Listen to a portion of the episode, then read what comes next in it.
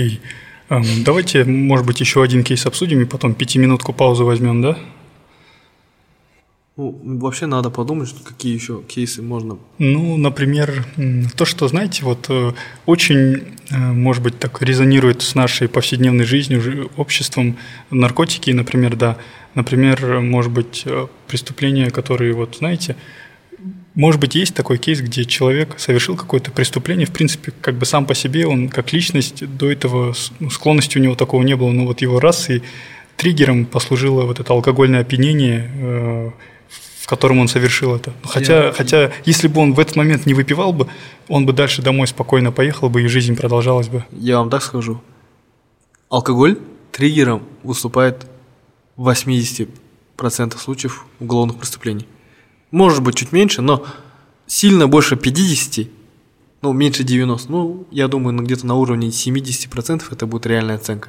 Ну, знаете, какой-нибудь, может быть, да, я, я показательный понял. кейс какой-нибудь? про пацанчиков, которые могут быть наши ровесники, там 25 лет, 30 лет, вот в этом, может, промежутке, которые пошли в караоке, что-то вдруг с ними там случилось и так далее. Ну, смотрите, была ситуация такая. Молодежь выпивает в квартире. Вписка, да? Или просто... Просто выпивают. Это вот середина 2010-х. Просто выпивает в квартире и на балконе сидят, музыка громко, алкоголь в руках, все, все дела.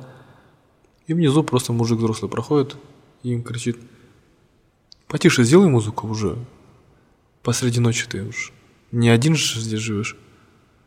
И молодой парень, моложе 18, говорит, у, у, у людей, которые под состоянием алкогольного опьянения, у них что, у них море по колено Вообще обо, обо всем забываешь. Он говорит, ты что сказал? Ща, погоди. Берет нож и вниз бежит. За ним. А человек как шел, как шел. То есть он сделал замечание и пошел дальше. Он вообще, он вышел туда не сделать замечание, он шел по своим делам. А тот взял просто и с ножом, получается, сзади побежал и со спины ему два раза ударил его. В область груди. Ну вот, область лопатки, получается. Хорошо человек выжил. Вот такая ситуация, да? То есть алкоголь, он до добра не приводит. Он... У нас большинство преступлений под состоянием алкогольного опьянения происходит. Была такая ситуация, что вот, расследователь дела отчим изнасиловал падчерицу. Это, кстати, капец. Э, я Состояние что, алкогольного опьянения. Что не новость, что не месяц, минимум несколько таких новостей всегда всплывает. А на самом деле вот в моем понимании, просто раньше ведь не было интернета, и информация распространялась не так быстро, как раньше. Я уверен, и раньше, и в Советском Союзе такие моменты были. Просто не было э, возможности распространять их достаточно быстро, и не было вообще... Огласки? Не было принято оглашать такие моменты. А сейчас э, резонанс стал таким достаточно сильным оружием в поисках справедливости и объективности. То есть люди стараются резонанс, резон, резонируют, чтобы вот огласку придать максимальную. Но при всем при том, именно вот будучи исследователем, это вот такое сильное давление на следствие, резонанс, потому что автоматически уголовное дело ставится на контроль. Надо понимать, что люди, они сами ведь не специалисты какого-то не юристы, не специалисты уголовного, уголовно-процессуального права. Они могут создать резонанс, а на самом деле правда не на их стороне. Кстати, да. То есть резонанс, он создает общественное мнение. И общественное мнение складывается таким образом, что следствие неправильно работает и должно принять другое решение. И автоматически следствие оказывается дураками в лице народа. Вот, кстати, в качестве примера наши январские события, да, 22 года. В тот момент я еще работал. Абсолютно не оправдывая ни одного сотрудника полиции, который превысил свои полномочия. Имеются факты даже вот, говорит, убийства или нанесения каких-то тяжких телесных повреждений, которые повлекли за собой смерть. Не оправдывая эти моменты, но, как сказал наш президент, каким-то невероятным образом все, кого поймали, сейчас оказались невиновными жертвами тех беспорядков. Легко судить сейчас, да, уже по прошествии времени. А люди помнят, какая ситуация была в тот момент на улицах, какой там был беспорядок, и что за ужас вообще творился. И я знаю, как работает полиция. И я, я уверен, что там, в принципе, какую до какой-то они докопаются. Нет такого, что они просто взяли и человека вытащили. О, ты же там ходил? Иди сюда. У нас везде сейчас камеры стоят. И они по камерам смотрят, кто какие действия совершал и квалифицируют их действия. Много моментов, говорят, суды, суды уже оправдывают. То есть э, те, кто принимал участие также в январских событиях. Вопросов нет. Если следствие не сумело доказать их вину, значит человек должен быть оправдан. Но если следствие доказало и суд принимает решение, то это было не просто так. А сейчас ведь все любят резонанс поднимать и говорят, говорить, вот э, сотрудники несправедливо задержали человека, на самом деле он там белый пушистый. До определенного момента все мы белые пушистые. До, как вы сами сказали, определенного триггера, который вот... Сама аура вот этой безнаказанности – она ну, вот на психологическом уровне дает такое негласное добро на совершение тех или иных действий. Вот, у, вот в голове у человека. И в той ситуации, то есть я не говорю, что человек плохой, но в той ситуации люди, я уверен, вот говорят же, сколько магазинов разграбили, еще кого-то, сотрудников тоже. Вот сколько сотрудников избили тогда? Правильно, на улицах? Ну, точной цифры нету, но много. Очень много. Сколько видео было, да? Ну, то есть в тот момент, ну, они вышли в попытке обеспечить общественный порядок. По сути, они единственные, кто вышли обеспечить общественный порядок. Армии не было, нас безопасность не было, никого не было. И была только полиция. Но ее вот личный состав, количественный состав и подготовка была не на должном уровне. Ну вот, как есть, да? Чтобы обеспечить общественный порядок. А потом уже все мы знаем, допустим, события, которые были в Жанаузене 10 лет назад. И сейчас, вот э, Касым Жомар Тукаев тоже, он ведь по новостям сказал, с такого-то числа, с такого-то времени, все, кто будет находиться на улице, они будут признаны лицами, которые вот нарушают общественный порядок. И будет осуществляться зачистка города. Потому что, ну, по-другому там уже возвращать порядок было нереально. Полиция вся избита, полиция просто защищается. Армии нету, никого нету. Прилетели иностранные войска, которые вообще, ну, они просто занимались охраной основных объектов, что дало возможность освободить лишние руки у полиции. И вот с того момента, кого на улице задержали, возможно, кого-то вот даже огнестрельное ранение получил – вот говорят, как вы могли применять оружие. Ну, в принципе, даже президент на республиканском уровне объявил, я даю команду стрелять. Это он сделал специально, потому что ранее, допустим, были случаи, когда высшее руководство давало команду стрелять, а потом такие раз ему тишина и молчание. Типа переобувается, да? Да, и никто не берет на себя ответственность. Как такое произошло? А сейчас он сам взял на себя ответственность, потому что понимая, что... Вот хотел бы привести пример. Вот все как критикуют нашу полицию – а наша полиция на самом деле не такая уж и плохая.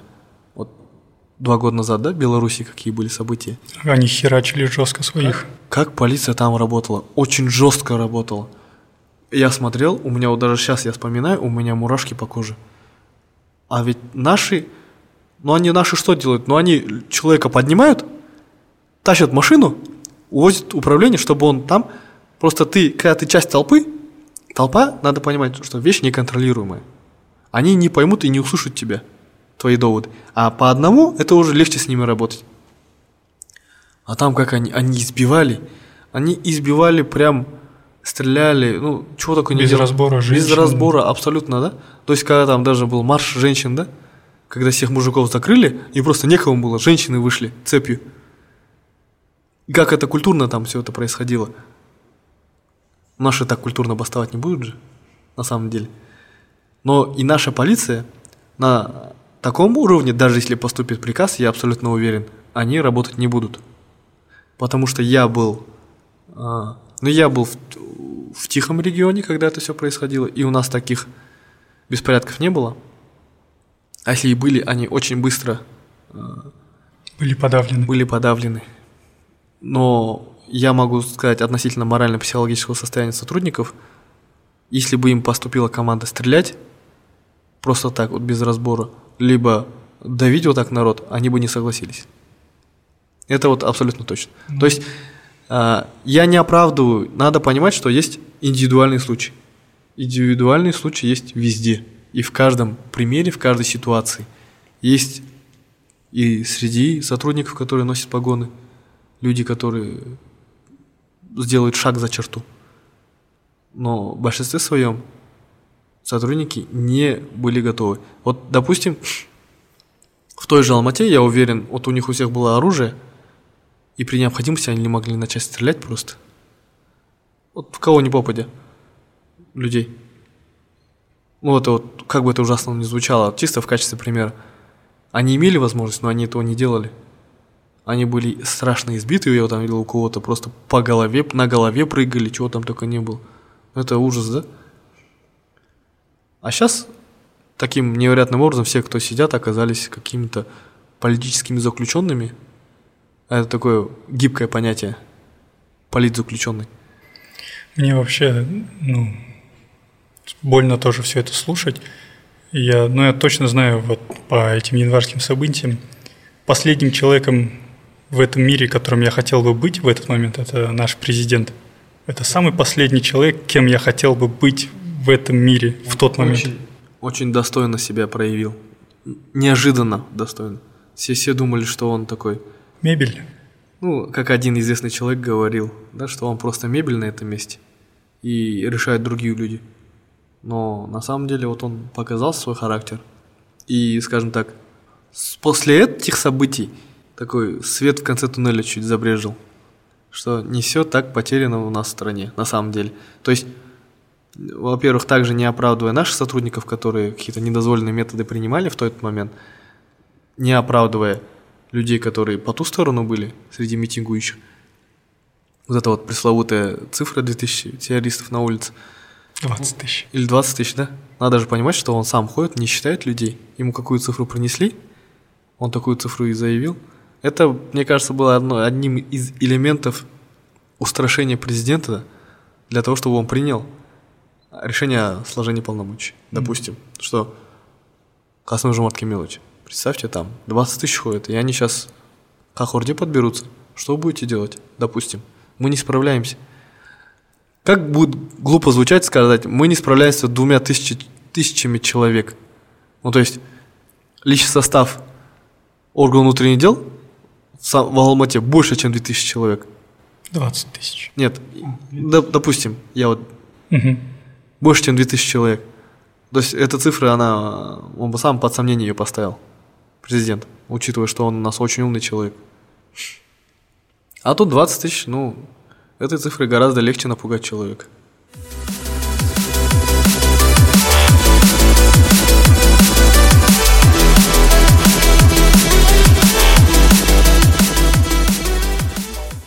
Такой вот у меня вопрос. Работая вот следователем уже ну, сколько лет, встречая разных людей, преступников, там, людей, которые так или иначе где-то как, может быть, свидетели выступают и прочие. Со временем все-таки становишься разборчивым в людях. То есть, э, когда видишь, например, кучу дел э, одной категории, примерно понимаешь, какого рода люди попадают в такие передряги, э, и, возможно, уже можешь с первого взгляда сделать суждение, вот он такой, обычно здесь попадают такие люди, обычно такие, и как бы в повседневной жизни, возможно, тоже помогает лучше разбираться в природе человеческой, в психологии человека. Так это? Ну, лучше понимать людей, психологию человека, его мотивацию, причины тех или иных действий, определенно да, намного, очень сильно помогает. Но, допустим, можно ли выявить человека до того, как он совершил преступление – ну, нет, такое это уже... Любой может совершить. Люб... Да, абсолютно любой может совершить преступление. Просто поводом, причиной, триггером может произойти, может быть вообще любая ситуация. В части понимания психологии людей мы она очень сильно помогает. Но там вот ты с большой долей вероятности можешь предполагать, что человек, допустим, готовясь к следственному действию, он поведет себя тем или иным образом. То есть на этот вопрос он поплывет, на этот вопрос он не поплывет. То есть его действия можно предугадать за счет этого. Его характер, качество характера можно предугадать. А в повседневной жизни это как-то вам ну, помогает? То есть вы на работе стараетесь прогнозировать поведение человека, а в своей повседневной жизни в отношениях с семьей, с друзьями, с, ну, на, например, на этой новой работе, там, с новыми коллегами, это такой позитивный эффект вам сейчас оставляет? Да, это очень сильно помогает. Элементарно качество вот этот вот навык построения контакта с людьми очень сильно помогает. Я практически вот могу ну, с любым человеком войти в контакт, поговорить нормально и разговорить на нужную мне тему. То есть даже если человек не хочет, он сам того не осознавая, он может дать мне ту информацию, которую мне нужно. То есть вы так незаметно в разговоре в атакующую позицию можете войти, что собеседник этого не поймет, да? То есть э, я могу где-то представить себя в таком образе, то есть я могу делать вид, что я, допустим, ничего не знаю или, или я... Включить дурочку. По психологии, да, являюсь совсем другим человеком. Это очень сильно помогает, потому что там много всяких ситуаций на работе возникает, и ты всегда приходится приспосабливаться. У тебя на руках постоянно ну, 30-40 дел, у тебя 30-40 потерпевших, с каждым тебе надо найти контакт, каждого приболтать. Как бы это, да, не звучало, слово приболтать. Но сделать так, чтобы человек понял, что ты делаешь по делу, и, скажем так, не жаловался. Угу. Окей, окей. При этом тебе надо уметь наладить контакт с руководством со своим, с коллективом, потому что, вот как мы до этого говорили, общажного типа коллектив, да? А там, по сути, учитывая то количество времени, которое ты проводишь на работе, это, можно сказать, вот такой коллектив, как вот общажного типа. Потому что ты вот такой узкий коллектив, и ты всегда в нем, вот внутри вот этого коллектива. Нет такого, что ты э, пошел домой, и у тебя там... Другая жизнь. Другая жизнь абсолютно каждый день. Ну, то есть моменты такие бывают, конечно, что ты можешь там с друзьями встретиться, еще что-то, но в большинстве своем все свое время ты проводишь на работе. Окей, ну в принципе, как и для любого другого человека, который в любой другой сфере работает, ну, общаться с людьми, это, ну, социализироваться нормально. Просто кто-то делает это хорошо, кто-то не очень. А, такой вот вопрос. Вы сказали а, то, что семь с половиной лет а, провели на службе, и мне вот интересно, это как-то отпечаток на вас оставило, то есть вот этот постэффект от проведенного времени там, и я как понял, то есть это не просто 8 часов, это могут быть экстра часы, сутки и так далее. То есть все это время, проведенное на службе, она оставила ли на себе э, какой-то отпечаток, после которого вам, возможно, сложно социализироваться или работать в, там, в условиях там, частного сектора, в бизнесе, э, в своей личной жизни. Ну, то есть бывает ли такое, что ваши знакомые, друзья говорят, типа, типа, стоп, что ты делаешь? А, ну, намекая на то, что Э, ты не на службе, не надо здесь так и так далее. То есть бывают ли вот эти трудности от того, чтобы э, абстрагировать от себя свой прошлый опыт, свою прошлую жизнь? Ну, определенный отпечаток, конечно же, оставляет работа. Даже не определенный, очень сильный. Именно понятие вот о профессиональной деформации, оно прям на 100% подходит работникам данного, данной службы. Потому что много сотрудников спились, потому что вот это вот отсутствие личной жизни и вот этот весь негатив, который постоянно сопровождает тебя, аура, атмосфера, это не просто так. Тем более, будучи следователем, аналогично же, будучи, допустим, опером, расследуя, расследуя вот эти шаблонные стандартные дела, где кто-то что-то у кого-то украл по мелочи, это ладно. Но серьезные дела, где, то есть не имущественного характера, а вот против личности преступления, так сказать, да? Угу. Такие дела, конечно, ты же пропускаешь все через себя полностью. И это очень тяжело. Ты можешь прийти домой сон будет у тебя определенно нарушен. Если, конечно же, ты не какой-то этот, э, с каменным сердцем, да, с железной кожей такой. Если ты человек и я, скажем так, я, возможно, чуть-чуть у меня такой этот эмоциональный эмпат, да, то есть я понимаю, я вхожу в ситуацию, я все это вот перенимаю. Мне вот очень тяжело вот это все дается, из-за этого у меня на вот нерв, нервной почве очень сильно здоровье тоже пострадало. А вот вам, э, сори, что перебил, вам э, после э, службы сейчас сложно бывает сопереживать людям в их каких-то вот проявлять сострадание, потому что вот вы как бы видите проблему человека, и вы думаете, блин, да, я так, видел ситуацию хуже, вот у меня тогда был такой кейс, у тебя типа сейчас фигня, что ты, что ты паришься, то есть сложно ли проявлять сострадание, эмпатию? Ну, проявлять сострадание несложно. Как бы в этом отношении нет. В этом отношении нормально. Но я стал намного проще смотреть на многие вещи. Например? Ну вот, аналогично, как вот ваши примеры, то, что на самом деле это не так страшно. Вот какая-то причина, и, и она кажется, что прям ужасная, и все, вот, конец света, а ты сидишь и думаешь, что на самом деле, ну, это же мелочь. Вот там было не мелочь, там да. и вспоминаешь, да? Да, ну то есть это вот все познается в сравнении. Это тяжело передать. Нет такого, что, блин, я просто взял и забил. Просто я все равно у меня где-то вот там вот чувствуется, что на самом деле это не, не, не настолько большая проблема. Но сопереживать нет, с этим проблем нет. И по сути, я когда уходил, я уходил в том числе из-за того, что профессиональная деформация у меня еще в полном объеме не произошла. У нас вот был вице-министр Абисатов, вот вице-министр внутренних дел, который, у него знаменитая фраза такая есть. Он, когда увольнялся, по собственному желанию, рапорт написал, он, получается, по-моему, даже вот в СМИ это вот он писал, именно целенаправленно для СМИ, чтобы люди поняли. И он там вот говорит, вы поймите, в белых перчатках грязь не собирают. Или даже чуть по-другому, по-моему, там было написано, невозможно собирать грязь в белых перчатках и не замораться. То есть в любом случае это какой-то отпечаток на тебя оставляет. Потому что работа с преступлениями – это нелегко. Это каждый день, вот я говорю, 30-40 уголовных дел, у тебя 30-40 потерпевших постоянно. Из них э, ну, половина не раскрытых, а остальные раскрыты, и каждый из них какой-то я не говорю, что он прям страшный уголовный преступник, но лицо, совершившее уголовное правонарушение. Как бы, и это все равно, это все вот на тебе осадок оставляет. Находить контакт с... А тебе в любом случае контакт надо с ними находить, потому что ты с ними взаимодействуешь, ты с ними работаешь, следственные действия проводишь.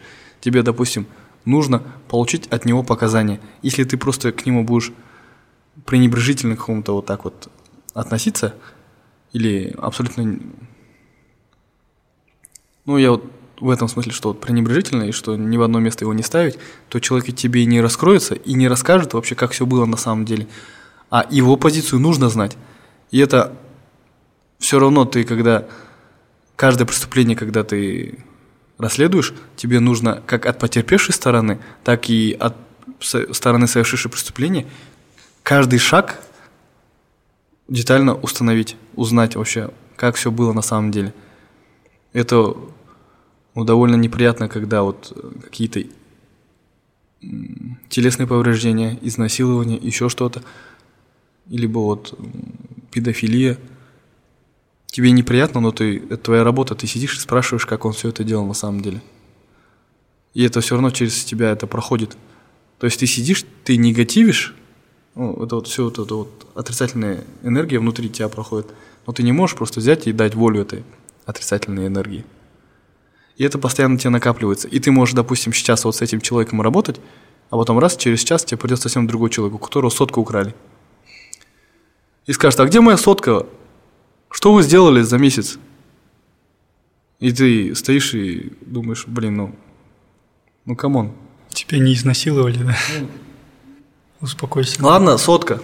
Допустим, может, сейчас у телефонов такие цены, что это очень, ну, бывает, что там у человека украли пять тысяч, и он просто там такой кипиш устраивает, огромный. Я прекрасно понимаю, что для кого-то эти пять тысяч тоже могут быть большой суммой. Но я же говорю, все познается в сравнении, и ты там, когда вот так вот работаешь, это все сильно, вот, говорю, разница такая чувствуется. И на самом деле людям ведь разницы нету, чем ты занят помимо их расследования, помимо вот их уголовного дела. Ну. Какая у тебя нагрузка, что ты там занят, что у тебя какие-то параллельно уголовные дела. Это вообще никого не волнует. Потому что наши проблемы – это самые важные проблемы в мире. Вот именно. А люди туда приходят вообще, вообще абсолютно всякими заявлениями. То есть люди, которым что-то просто в голову ударило, и они такие, пойду я напишу заявление. То есть там даже преступления нет. Они пойдут и пишут. Там, вот, допустим, дачное общество, и они между собой разбираются за председателя, еще там купить трансформатор для дачного общества, и друг на друга заявление пишут. А ты не можешь просто взять это заявление проигнорировать. Тебе приходится идти и разбираться. Каждый раз, каждый раз вызов, каждый раз заявление, и ты идешь и разбираешься. А это ведь все это время, это все энергия. Если постоянно каждый день работать с людьми, это очень тяжело. Очень сильно это у тебя всю энергию высасывает. Ты вечером, когда приходишь с работы, ну там, правда, не совсем вечером, ты можешь прийти обычно в 11, 12, час, 2, 3, 4, 5 ночи. И ты просто как вот выжатый лимон. Абсолютно. Я вот думаю, если бы я был бы на этом месте и пришлось бы мне, например, расспрашивать людей, как их изнасиловали, там всех этих пед... про педофилию и так далее, но если бы, ну, скорее, всего, в какой-то момент бы я прям прочувствовался бы их ситуацией, я бы, наверное, в какой-то момент слезы бы не смог сдержать, потому что, ну, больно за других людей. А ты потому что чувствуешь это и, и ты сопереживаешь? Ну, ты не можешь не сопереживать. Ну, это же ужас. У тебя тоже есть мама, у тебя есть сестра, дочка, еще, еще кто-то близкий. Это, это невозможно просто вот взять и закрыть на это глаза. А как объяснять тогда родственникам там, за столом? Абсолютно не рассказываешь. Чем ты занимаешься или почему у тебя плохое настроение? Нет, вообще и не получается, и близкие люди – это те люди, которые вообще не могут помочь никак эмоционально с этим справиться. И единственный, кто, ну, тогда, наверное, есть поддержка от коллег, когда, ну, может быть, коллега твой видит, что, ну, тебе сейчас тяжко, наверное, он можешь тебя почувствовать, сказать, типа, расслабься или нормально все. Ну, наверное, единственная поддержка – это внутри коллектива, скорее всего, да? Ну, это в моменте просто может какая-то поддержка быть, а потом дальше у него своих проблем хватит, у твоего коллеги. Потом ему самому поддержка да, нужна. Потом ему самому поддержка нужна. У тебя нет возможности сидеть и неделю страдать, допустим. Ну, у тебя это все внутри, остается, но у тебя уже параллельно другие дела. И давай, давай, давай, работай, работай. Это вот одно на другое накладывается. Ну вот тогда у вас, получается, не было времени там посидеть и неделю порефлексировать, пострадать. Ну, сейчас вот, например, уволились, вы находитесь в положении, что вы начинаете переосмыслять, возможно, свое поведение, свои действия или свои размышления там, о прошлых кейсах. Сейчас-то у вас ну, э, относительно больше времени для себя самого. Подумать о себе, о своем ментальном здоровье. Дать оценку своим действиям, которые я тогда производил? Не только действиям, своим мыслям. То есть вы можете подум- ну, размышлять, а почему я себя тогда вот так почувствовал? Почему, почему тот кейс вызвал у меня такие эмоции? Ну, вы так рефлексируете сейчас? Я стараюсь сильно не вспоминать это все. Ну, то есть, со временем ты учишься, хочешь не хочешь, перелистывать страницу. А вы хоть раз обращались за помощью к психологу?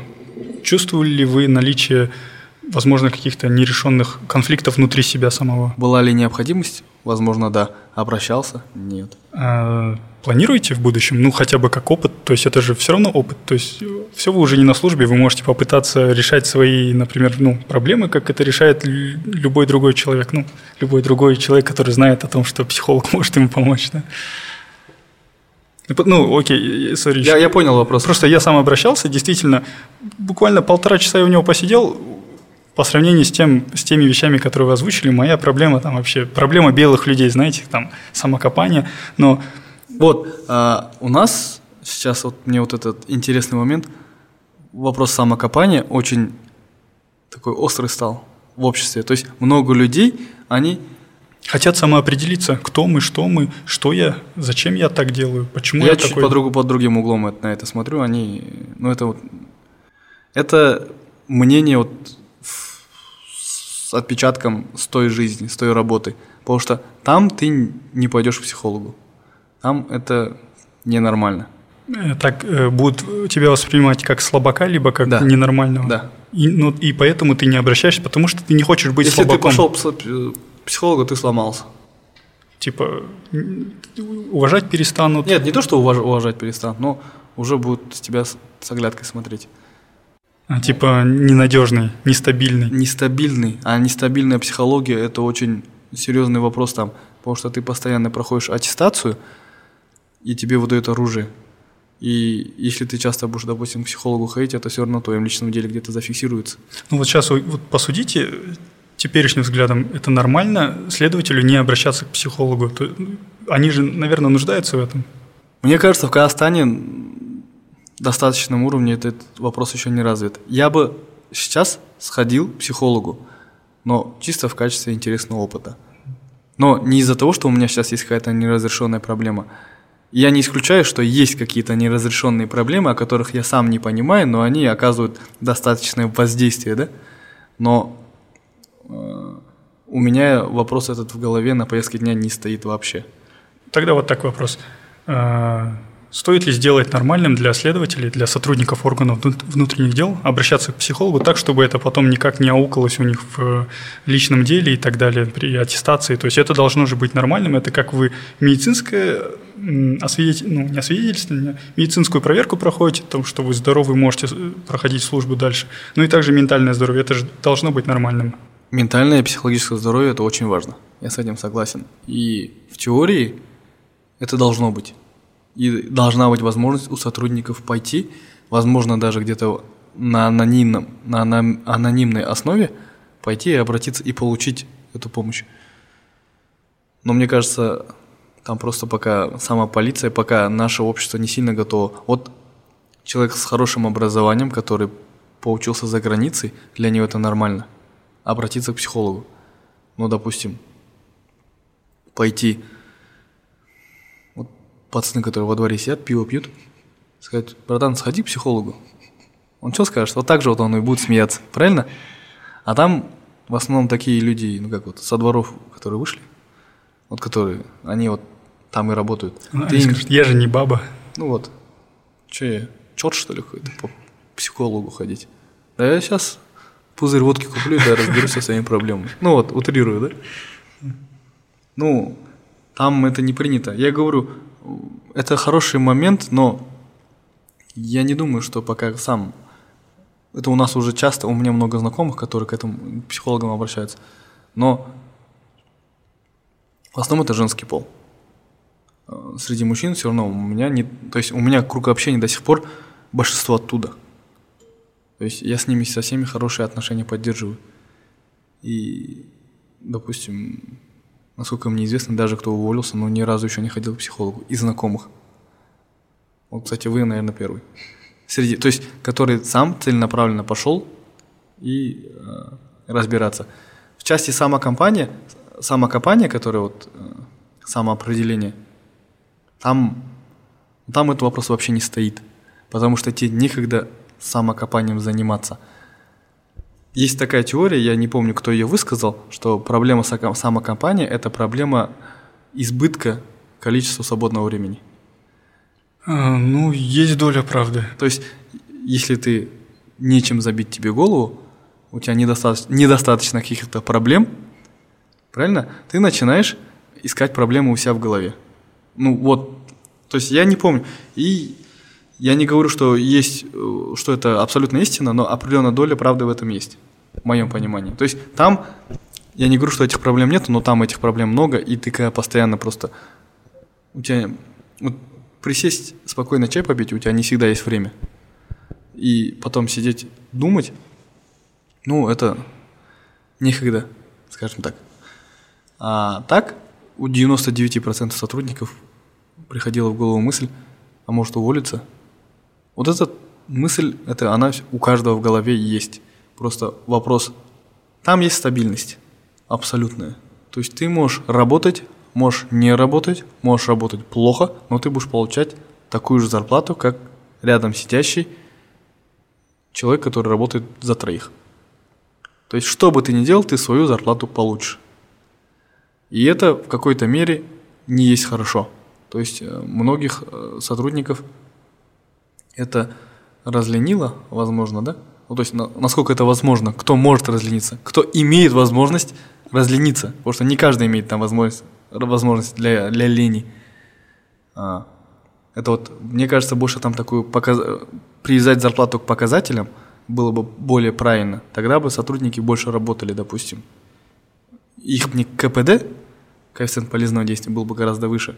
Ну, то есть у тех, кто балду гоняет, скажем так. Потому что такие тоже есть, они есть в каждой сфере. Есть пассажиры, которые, а есть которые, ну, локомотив, который тянет за собой всех.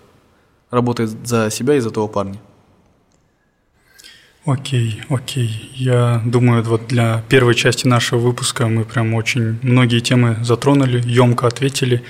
Я для себя лично что вынес э, из нашей первой встречи, и вот после этого выпуска в очередной раз, я думаю, здесь есть неподалеку э, этот, этот управление, ну, не управление, а отдел полиции э, в моем жилом комплексе.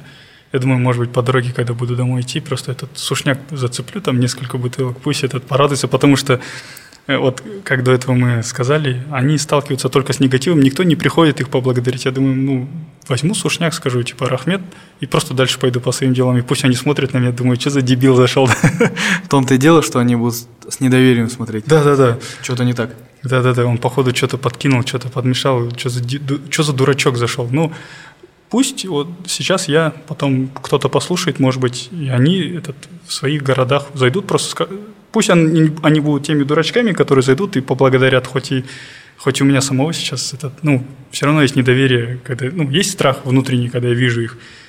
Ну, ладно, одно маленькое дело, как песчинка пусть где-нибудь лежит, ну, я это вот собираюсь сделать. Вот я бы хотел в качестве примера тоже привести. Все требуют сотрудников, а когда сотрудники приходят и просят помощи, люди ну, очень часто отказывают. Что за помощь? А, типа в деле, да? Да. Ну, допустим, Приходит вот у тебя какой-то магазин. Говорит, покажи камеры, нам надо посмотреть и установить человека, который проходил перед твоим магазином в такой-то период времени. Нет и все. Mm. Нет и все. Вот э, недавно, при, недавний пример мне друг рассказывал. Он опером работает. И перед мечетью, получается, тоже э, они искали человека и говорит, надо посмотреть камеру перед мечетью. И он пришел, говорит, покажите камеру. Ему говорит, нет. Слушайте, но я не ради себя стараюсь, я пытаюсь людям помочь, как бы. Нет, и все. Ну, то есть, а, легко критиковать их, их работу, но помогать тоже надо, как бы. Содействовать. Ну, Потому да. что они тоже, как бы, там. Есть балбесы, но не все.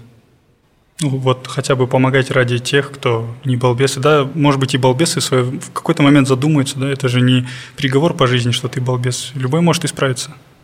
Вообще, качественный уровень сотрудников, я не скажу, что он, как сказать, поколение меняется, которые там работали. Поколения меняются. Очень часто и очень популярна идея примера Грузии. Слышали, не слышали? Да, прозрачные полицейские участки и все Нет, такое. Не об этом. Они в какой-то момент, э, Михаил Саакашвили, которого они сейчас пытаются сами судить, бывший президент Грузии, то есть, ну, насколько мне известно, в отношении него сейчас ведется следствие. Он просто взял и распустил практически 90% личного состава полиции. Абсолютно. Просто, по-моему, даже не просто полиция, а вообще правоохранительных органов. И потом с нуля набрал полный личный состав. То есть, учитывая уровень преступности в Грузии, который имелся на конец 80-х, на 90-е и начало 2000-х, а это было во второй половине 2000-х, в 2008 году, что ли, я точно не помню сейчас. Ну, Грузия была очень такой коррумпированной преступной страной. Во-первых, там сильный вопрос, сильные, сильное влияние имели, имела клановость, а во-вторых, половина воров в законе, они были из Грузии. А сейчас якобы коррупция практически к нулю э, сведено в полиции за счет того, что в один момент их просто всех убрали, а потом с нуля собрали. Мне кажется, в Казахстане этот пример чуть ну, тяжеловато для применения такой, так, так, такой вот момент, потому что сейчас очень популярно тот же вот, я недавно смотрел, Мухтар Джакишев, бывший президент, президент или как вот у него должность была, э, Казатомпрома, который также отсидел политзаключенный. И, по моему мнению, очень умный человек, на самом деле, который мог бы принести много пользы государству. Вот он тоже высказывал эту мысль, что давайте просто возьмем и разгоним всех к чертовой матери. Это неправильно, по-моему. Смена поколений происходит. Она происходит, может быть, не так быстро, но происходит и определенно сознание тех, которые сейчас приходят новых, не всех, но многих, и тех, что было раньше, оно ну, отличается определенно. То есть там для кого было... Сейчас больше нетерпимости коррупции у молодежи есть такое.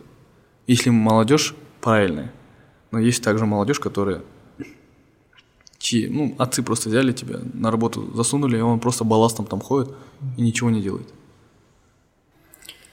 Окей, окей. Спасибо, Мади. Думаю, мы с тобой встретимся еще на неделе, через неделю, в любое удобное время. Э, надеюсь, слушателям было интересно. Спасибо, до встречи. Вам тоже большое спасибо.